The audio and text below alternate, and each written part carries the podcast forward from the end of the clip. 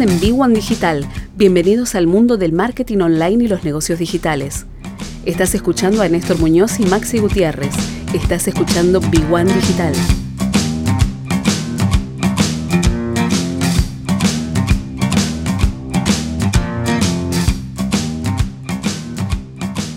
de a otras de a otras veces es que vos ya sabés que esto no va a cambiar. O sea, antes teníamos gran incertidumbre. Ahora lo que vos tenés que hacer es saber que vas a estar por lo menos tres meses más con esto. Es decir, que es todo virtual, que te, la vas, te tenés que seguir cuidando, que este, no tenés que hacerte el loco, que bueno, que la vacuna está llegando a cuenta gotas, pero está llegando, que en algún momento ya te va a tocar, obviamente que hay gente que tiene prioridad y que está definido por los por gente que sabe mucho más que nosotros, ¿eh? el primero el personal de salud, segundo este, los mayores de 80, después vendrán los mayores de 70, ¿eh? después nos toca a nosotros, ah no, vos sos más joven todavía, tenés menos de 60, así que este, en algún momento ya va a llegar. Esto y entonces en esa en esa reflexión yo le digo al emprendedor, bueno, eh, la primera definición es qué quiere hacer con su negocio, ¿no? Y acá en esto más de una vez lo hemos dicho, bueno, le tenemos que poner creatividad, le tenemos que poner onda, le tenemos que afilar la punta al lápiz para sacar bien los costos, pero hay una definición que es estratégica. ¿Qué tipo de negocio quiero hacer? Si yo quiero hacer un negocio de volumen, ¿sí? con baja rentabilidad, entrando al mercado más competitivo, o quiero hacer un negocio, digamos, de poco volumen, ¿sí? pero con alta rentabilidad. Entonces, estas siempre fueron discusiones que, que pasan para todos los eh, emprendedores.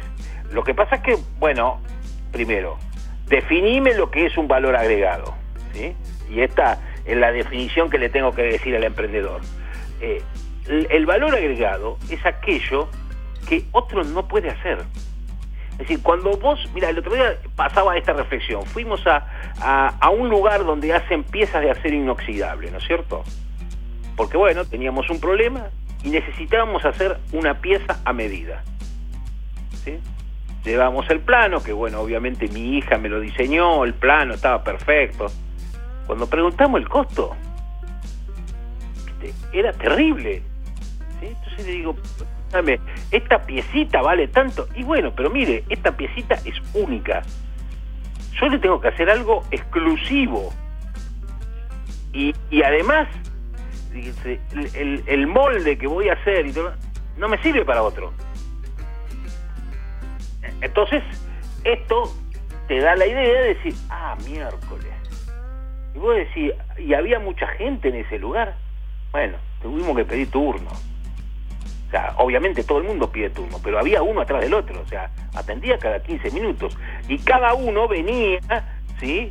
Con su, el mismo problema, es decir, con una pieza única, Que había que hacer la medida. Entonces, ahí es donde digo, bueno, ¿existe para todos los rubres esto a medida? ¿Sí? A, a medida del consumidor. ¿Puedo sostener esto que sea totalmente a medida sin que me afecte eh, todo lo que yo o entro en el otro mercado, ¿sí?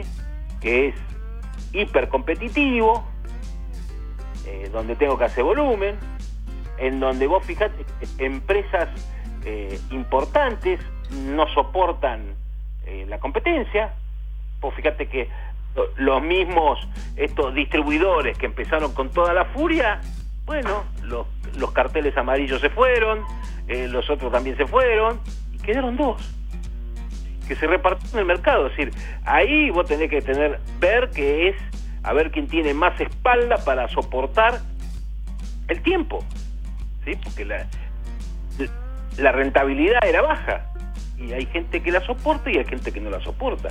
Vos fíjate cuando entró hace dos años atrás, entró con toda la furia eh, esta compañía noruegas, este, Norwegian, para volar.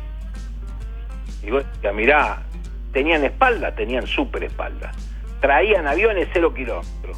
Los patentaban acá. Duraron seis meses. Obviamente, las circunstancias del mercado era algo que no planeaban, eh, que fue bueno el congelamiento de la tarifa en pesos, eh, tampoco se planeaba esta pandemia, y bueno, pero el emprendedor tiene que estar este, preparado para todo eso.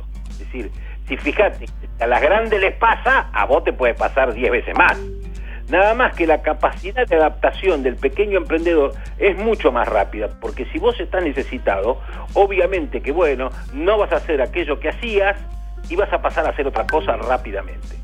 ¿Sí? Probablemente te vas a equivocar, sí, te equivocas.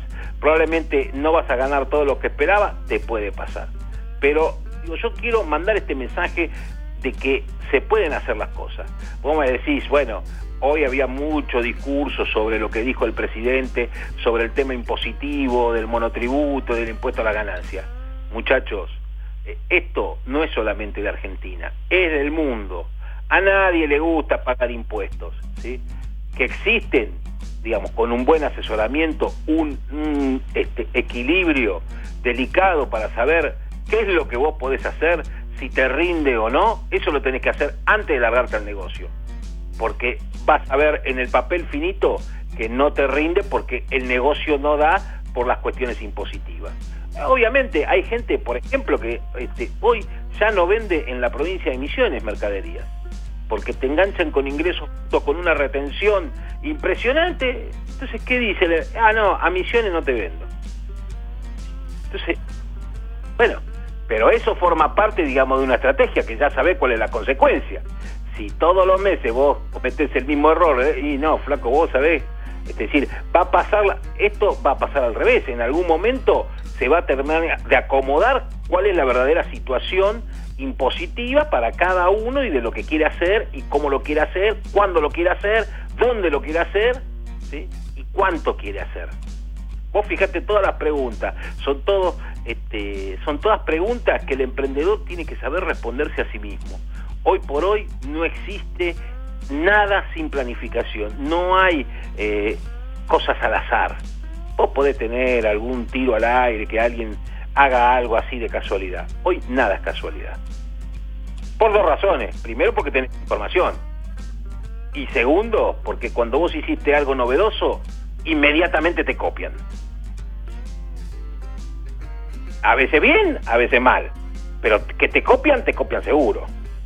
Fíjate que ya no hay eh, no hay este problema de la exclusividad y no, que mi idea vale un montón, tu idea no vale nada si no la monetizás rápido, porque seguramente alguien ya o se le ocurrió, o la copió, o la pensó.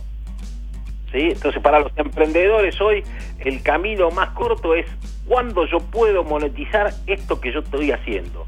Y si le voy a meter mucha rentabilidad con un gran eh, diseño, un gran servicio o algo grande o algo distintivo que lo haga único, o entro por el mercado de la competencia y tengo que hacer mucho volumen.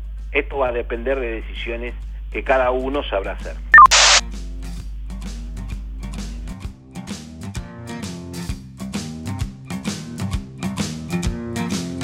Este fue otro episodio de Big One Digital, Mentorías Marketing Negocios.